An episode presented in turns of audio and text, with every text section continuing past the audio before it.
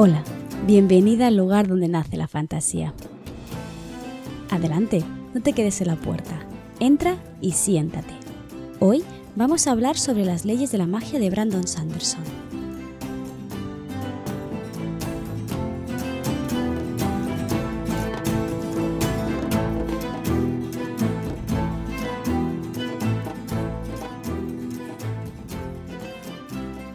Si me preguntaras ¿Qué es lo que diferencia la literatura fantástica del resto de obras? Seguramente llegaríamos juntas a la conclusión de que la magia es lo que hace que la fantasía sea, bueno, una fantasía, ¿no? La trama, en este sentido, es irrelevante. Puedes explicar la historia de un trío de adolescentes en una academia de magia, puedes explicar cómo el gran héroe o la gran heroína tiene que salvar el mundo de una situación, sea cual sea, o puedes explicar la historia de un granjero, sin más, ¿no? Pero lo que caracteriza y lo que diferencia es este componente mágico, sobrenatural, que hace que tengamos que imaginar un mundo alrededor de esta historia. Por eso creo que toda escritora o toda lectora de fantasía debe conocer las leyes de Sanderson. Seguramente la escritora tenga que conocerlas mejor, ya que va a crear ella la, magia ¿no? y los mundos, pero sí que es cierto que como lectora puedes entender mucho mejor el mecanismo interno de una obra si conoces cómo funciona la magia. Y Sanderson, a través de tres artículos que publicó hace ya muchísimo en su página web, analiza y pone unas normas y unas leyes a los sistemas de magia que él mismo emplea y que podremos ver que también se emplean en obras posteriores y coetáneas a la suya. Si sigues mi página web desde hace tiempo y lees mis artículos, sabes que me gusta muchísimo analizar los sistemas de magia, tanto de nuestra propia mitología, leyendas o historias varias, como estos sistemas dentro de otras novelas. Pero esto no tiene ningún sentido si no empezamos conociendo perfectamente las leyes de Sanderson, puesto que así podremos ver qué limitaciones, qué costes, o si es magia dura o magia blanda. Así que sí, lo has adivinado. Seguramente transforme en episodio de podcast esos análisis que hice hace ya bastante de algunas de mis obras favoritas. Eso sí, van a estar seguramente ampliadas, seguramente aprovecharé para releer esas obras que tanto me gustan. Sinceramente, debo admitir que es un poco excusa para volver a leerme esos libros, ¿vale? Pero seguramente te traiga esos análisis. Como hago siempre, es posible que te pregunte a ti directamente qué novela prefieres que analice antes y siempre lo hago a través de la newsletter, ¿vale? Tienes todos los enlaces en la descripción del podcast. Pero no me enrollo más y vamos al lío que sé que te interesa este tema. Las leyes de Sanderson son solo tres, pero dentro de cada norma o cada ley encontramos distintos aspectos que tenemos que analizar o que tener en cuenta si queremos crear nuestro propio sistema de magia. Empecemos por la primera. Dice así. La capacidad de un autor de resolver conflictos con magia es directamente proporcional a cómo entiende el lector dicha magia. Con esta primera ley lo que hace Sanderson es sentar la base de toda su teoría, porque aquí lo que va a hacer es dividir las magias en dos tipos distintos, la magia dura y la magia blanda. Luego veremos cómo también crea un tercer tipo que es una especie de híbrido entre uno y otro. La magia blanda es la magia de Tolkien, para que te hagas una idea es esa magia que destaca porque es sorprendente y es un tipo de magia que el lector no sabe qué esperar de ella, puesto que aparentemente no tiene ni normas ni reglas e incluso podría decirse que tampoco tiene limitaciones. Podría ser perfectamente el sistema de magia de una divinidad, por ejemplo, que lo puede todo, ¿no? Este tipo de magia no tiene que servir para ayudar al protagonista, y esto es muy importante. Suele ser algo con lo que el protagonista tiene que aprender a convivir. Lo más habitual es que sea un tipo de magia que crea obstáculos, conflictos, problemas al protagonista y que tenga que ser él el que sea capaz de resolver esos conflictos mágicos o fantasiosos, ¿no? Para conseguir cuál sea su objetivo. Aquí este tipo de magia tiene un pequeño problema y es que hay mucha tendencia a convertir o, digamos, usar esta magia para hacer un deus ex machina, es decir, justificar el final de una historia a través de la magia. El clásico lo hizo un mago, ¿no? Esta solución mágica cuando un autor se queda sin recursos y no sabe qué hacer, ¿vale? Esto es un error que se suele cometer muy a menudo si utilizamos un sistema de magia blando. Sin embargo, esto no quiere decir que el sistema de magia blando sea malo ni sea peor que el sistema duro, que es el que, digamos, defiende o emplea Sanderson, sino que no tenemos que usarlo con el mismo fin que la magia dura. Si quieres emplear un sistema de magia que em, utilice tu personaje y que sea una herramienta más, no debería ser una magia blanda, porque lo que hace eh, es, que el lector se aburra, porque vea que todo sea demasiado fácil. Si lo puede hacer agitando una varita sin que haya ningún tipo de consecuencia, ni ningún coste, ni ninguna limitación, haces que sea una resolución del conflicto demasiado sencilla. Si quieres que la magia sea eso, una herramienta, tendrás que usar un sistema o duro o este híbrido del que hablaba al principio.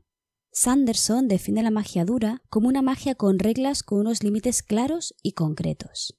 Lo que pretende un autor que usa un sistema de magia duro es que su lector entienda perfectamente cómo funciona la magia de su universo. Y esto siempre ha sido algo que me ha fascinado de Sanderson, puesto que cuando leo una de sus novelas, salgo a la calle casi casi imaginándome que puedo utilizar la alomancia o que podría perfectamente derrotar a una épica, ¿no? que son dos tipos de magia distintos de sus, de sus obras. ¿Por qué? ¿Cómo consigue este efecto en el lector? Porque te explica perfectamente cómo funciona, casi casi como si fuera ciencia, casi casi como si fuera física en algunos casos. De esta forma la magia deja de ser algo casi casi divino y se convierte en una herramienta, ¿no? Algo que a través del ingenio y la experiencia nuestro protagonista podrá utilizar. Igual que una espada, igual que montar a caballo, ¿no? Son habilidades que él tiene o ella que le pueden ayudar a conseguir su objetivo. Y aquí está la clave, porque son habilidades y porque el lector conoce las normas, se da cuenta de cuán listo es el protagonista. Si te fijas, con la magia blanda se lo dabas todo masticado. La magia es algo maravilloso y si, si la usas mal, lo puedes ayudar sin que él tenga que hacer absolutamente nada. En cambio, la magia dura tendrá que espabilarse, ¿no? Porque tendrá que aprender la magia, aprender el sistema y buscar formas ingeniosas, llamativas de salir del apuro. Porque, bueno, ya verás cuál es la segunda ley, porque tiene mucho que ver con esto. Antes de ver la segunda ley de Sanderson, tenemos eh, que mencionar otra posibilidad, ya que entre la magia blanda y la magia dura podemos encontrar varios puntos intermedios, ¿no? Como te puedes imaginar, esto no es blanco o negro, hay muchas opciones dentro, dentro de la creatividad de cada uno. Pues bien, Sanderson habla de este punto intermedio con el ejemplo de Harry Potter. En Harry Potter existe un sistema de magia que tiene unas normas, pero es cierto que esas normas no se conocen del todo bien y sí que es cierto que esa magia tiene aún ese regusto a maravilla, casi, casi, casi una magia que no puedes del todo controlar o que no puedes bien, bien saber cuál es la limitación, ¿no? Y aquí está el punto intermedio. Conseguir un sistema de magia que tenga aún esa sensación de estar delante de algo maravilloso, algo que no puedes entender por lo grande que es, no por lo grandilocuente, típico de la magia blanda, pero al mismo tiempo sí que se han conseguido establecer ciertas normas, ciertas reglas que el protagonista puede emplear para, para su uso. ¿no? Entonces es ese punto intermedio que juega con algunas características de la magia blanda y con otras de la magia dura. Como he dicho al principio, esto no quiere decir que la magia blanda sea mala ni que la magia dura sea mejor. He leído muy buenas novelas con una magia blanda, porque sencillamente la magia no era la herramienta del protagonista. Aquí la clave es saber usar bien las herramientas con las que cuenta el autor y saber darles el uso adecuado dentro de la novela. Muy bien, pues ya tenemos la primera ley de Sanderson, vamos con la segunda, que para mí es la más interesante y con la que he conseguido pensar, repensar y replantear mis propios sistemas de magia. La segunda ley de Sanderson dice así más limitaciones que poderes. Con esta segunda ley, Sanderson lo que consigue es darle una vuelta a los sistemas de magia trabajados hasta ahora. Porque ahora los sistemas de magia no deben centrarse tanto en los poderes que adquieren los magos en sí, sino qué limitaciones tienen. ¿Por qué? porque eso va a resultar mucho más interesante. Si una magia tiene limitaciones, costes o debilidades, que son los tres puntos que ahora hablaremos, consigues mostrar las debilidades del personaje. Y este ejercicio mágico que tendrá que realizar supondrá un esfuerzo para él. Esto en general ayuda muchísimo a crear tensión dramática y profundidad, no solo en el protagonista o los personajes que hagan magia, sino también incluso en el mundo que los rodea. Como podremos ver más adelante, estas limitaciones, estos costes y el poder en sí de la magia que vayas a crear puede cambiar por entero la sociedad que envuelve a esta magia. Vamos a analizar al detalle de lo que habla Sanderson en esta segunda ley. Por un lado, están las limitaciones. Para que tu sistema de magia se pueda considerar un sistema duro, tienes que detallar con exactitud qué se puede y qué no se puede hacer con magia. De esta forma tendrás un límite muy claro y muy evidente sobre qué cosas se pueden hacer. Para este punto es muy importante que seas coherente contigo misma y que adecues el sistema de magia con la naturaleza del mundo. No tienes que acomodar estas limitaciones a lo que tu personaje quiere hacer. De hecho, Sanderson aconseja que es mucho mejor que tengas unos límites marcados y muy claros para que tanto tú como tu personaje tengáis que esforzaros para poder llegar a ese objetivo, ¿no? Imagínate la típica trama en la que un personaje desea que otro vuelva a la vida y la magia lo impide, por el motivo que sea, ¿no?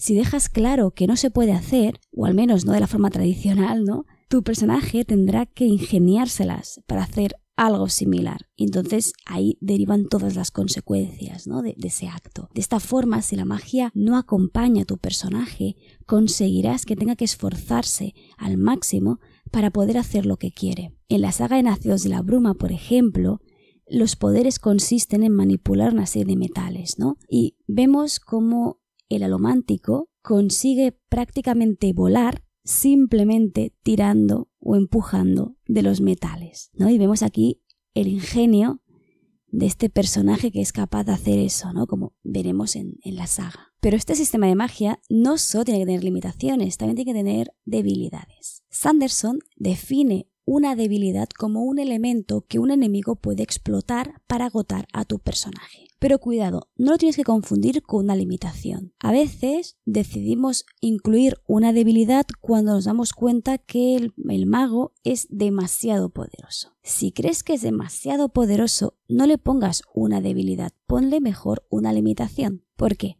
Porque Sanderson emplea las debilidades para darle profundidad al personaje, para explicar cómo es, cómo se comporta e incluso de dónde viene. Para que lo entiendas incluso mejor, Sanderson pone como ejemplo la historia de Superman. Las dos grandes debilidades de Superman son la primera la kriptonita y la segunda el código de honor. Esta primera, la kriptonita, nos explica su origen, de dónde viene, ¿no? Nos está dando profundidad de la historia anterior al personaje. El código de honor lo que le detiene a hacer ciertas acciones es lo que nos explica cómo es, cómo se comporta y cómo se relaciona. ¿Te das cuenta, no? Son dos debilidades que le impiden usar sus poderes, pero que no son intrínsecas del sistema de magia en sí, sino que son más bien algo del personaje, ¿no? Algo que lo debilita. Si quisieras un ejemplo muy muy claro y muy evidente de Sanderson, está la saga de los Reckoners, empezada con Stilher, si no recuerdo mal, que trata la historia en la que se encuentran una serie de épicos que son una especie de supervillanos y que cada uno de ellos tiene una debilidad que provoca que desaparezcan sus poderes, ¿no? Y de hecho,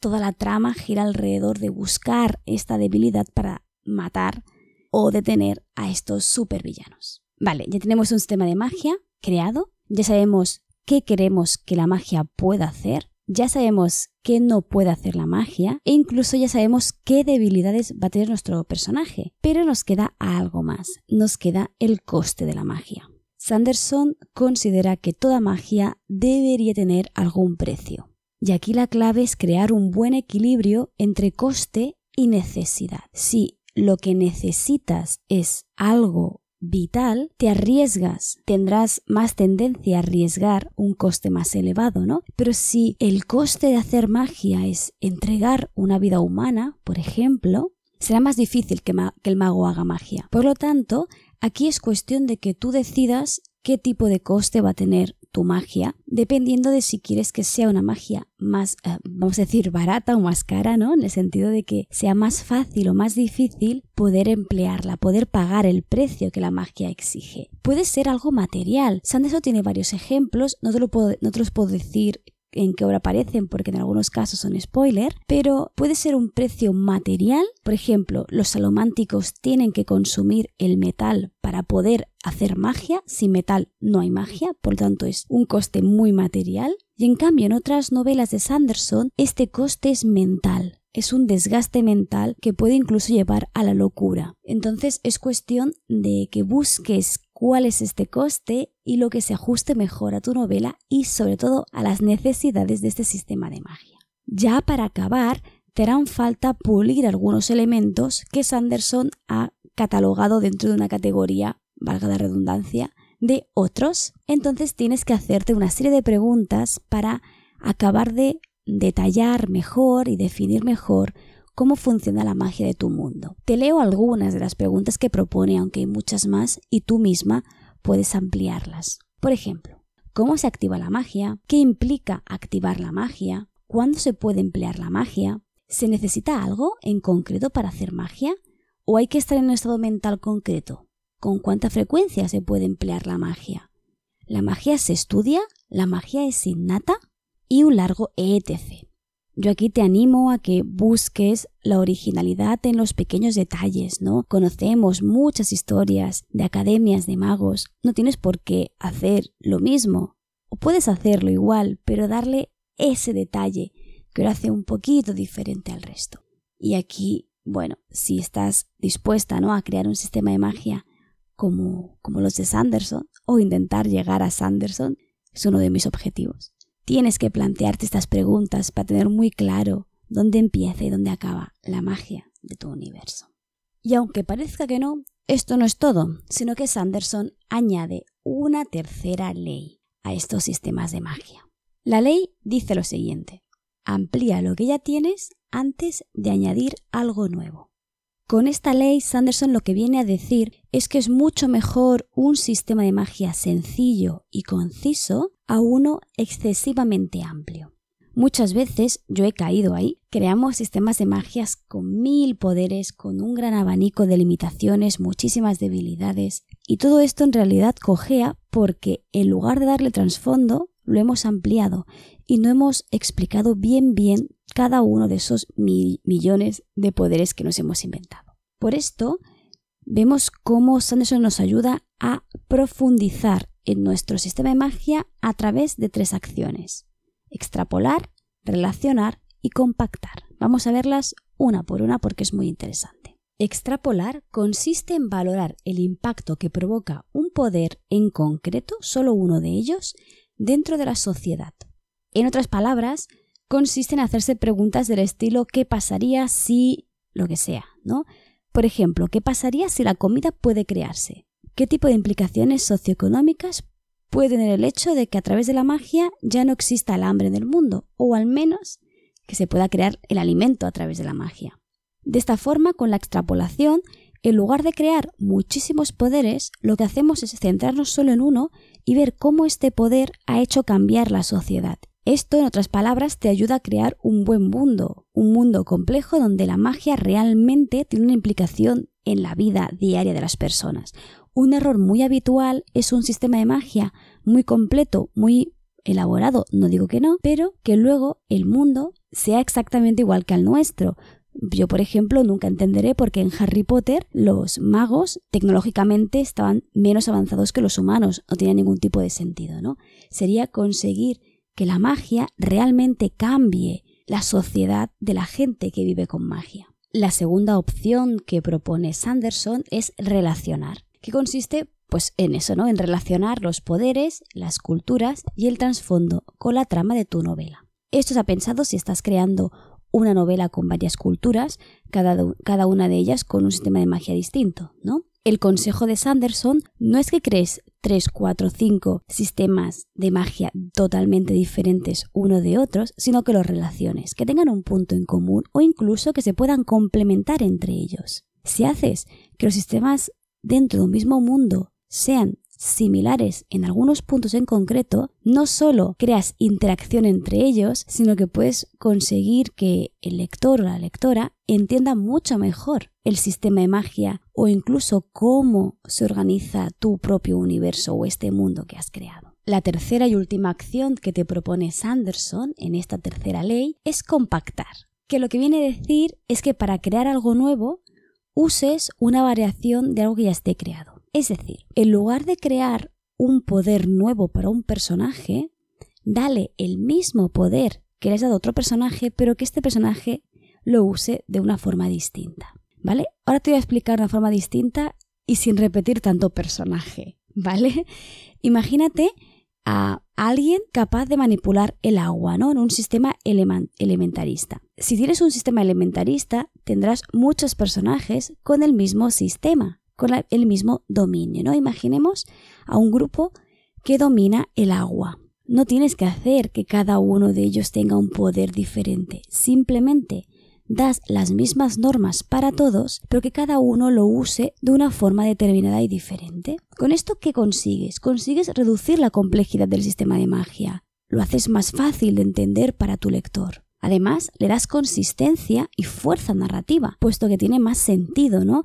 Que una misma ley, una misma norma, se pueda entender de formas distintas y se pueda utilizar de formas distintas. Además, esto viene a ayudarte muchísimo porque te obliga a desarrollar mucha más profundidad de los personajes que van a usar la magia, porque tendrás que explicar por qué lo hace de esta forma, o porque tendrás que inventarte ocho formas distintas si tienes ocho magos que manipulan el agua, ¿no? De esta forma, con estas tres acciones consigues agrandar tu sistema de magia sin crear nada nuevo. Bueno, sí que creas cosas nuevas, pero no añades cosas sin importancia, sino que lo que estás haciendo, si te fijas, es darle profundidad a tu sistema, darle coherencia, darle más fuerza. Tienes que imaginarte una pequeña bola de nieve que va bajando por la montaña que cada vez se va haciendo más grande. Puedes crear el mismo efecto con 800 bolas distintas, pero no tendrá el mismo impacto, ¿no? Seguramente esta metáfora no sea la mejor para este ejemplo, pero es la que se me ha ocurrido ahora mismo. Y estas son las tres leyes de Sanderson. Por motivos como este, a Sanderson se le considera casi casi el padre moderno de la fantasía, y es un referente para cualquier escritor o escritora que se dedique a la fantasía.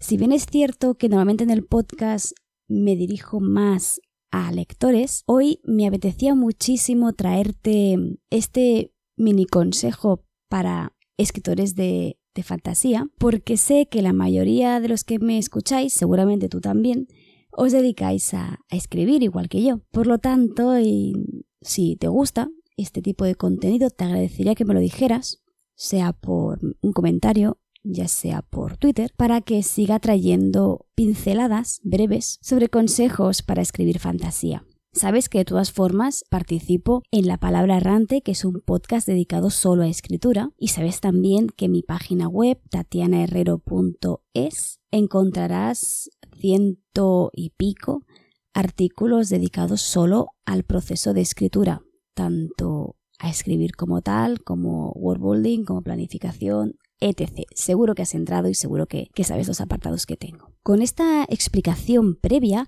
me gustaría mucho poder empezar a hablar sobre sistemas de magia también aquí en el podcast. Traerte novelas que me hayan gustado por cómo se trabaja la magia. Y sí, lo siento, voy a traer a muchos Sanderson. Pero me gustaría saber eh, por qué obra te gustaría que empezara. Ya sabes que me gusta mucho hacer pequeñas encuestas para ver qué es lo que tú prefieres que traiga. Siempre he pensado en este pequeño espacio de Internet como una conversación de tú a tú, por mucho que en realidad esté hablando sola en mi habitación.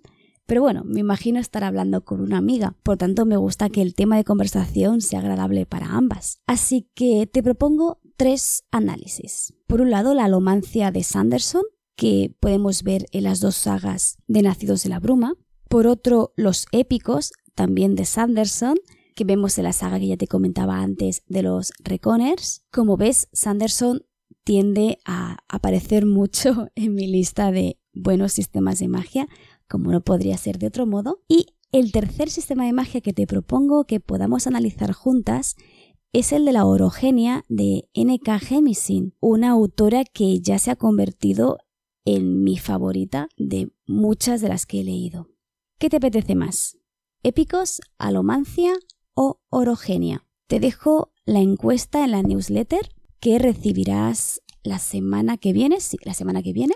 Te recuerdo, por si no lo sabes o acabas de aterrizar en el podcast y no sabes de qué te estoy hablando, tengo una newsletter que envío cada 15 días. Básicamente es la semana que no hay podcast, hay newsletter. Esta lista de correo está enfocada sobre todo a hablar un poco de la experiencia de escritora desde un punto de vista más íntimo, donde explico mis vivencias personales e incluso también te doy algunos consejos que me doy a veces, muchas veces a mí misma. Y eh, muy importante, dentro de muy poquito se acaba octubre y empieza noviembre, empieza el NaNoWriMo. Si eres asidua a la web o al podcast o eres de la lista de correos, sabes perfectamente que yo cada mes te doy un calendario de efemérides literarias. Estoy acabando la de noviembre, pero es que para noviembre, para el NaNoWriMo, te voy a traer un especial para contar palabras. A mí me encanta contar las palabras que escribo en el NaNoWriMo porque cada año me apunto. Este año también me voy a apuntar, no podía faltar. Igual que hice con los calendarios, me voy a crear una serie de contadores de palabras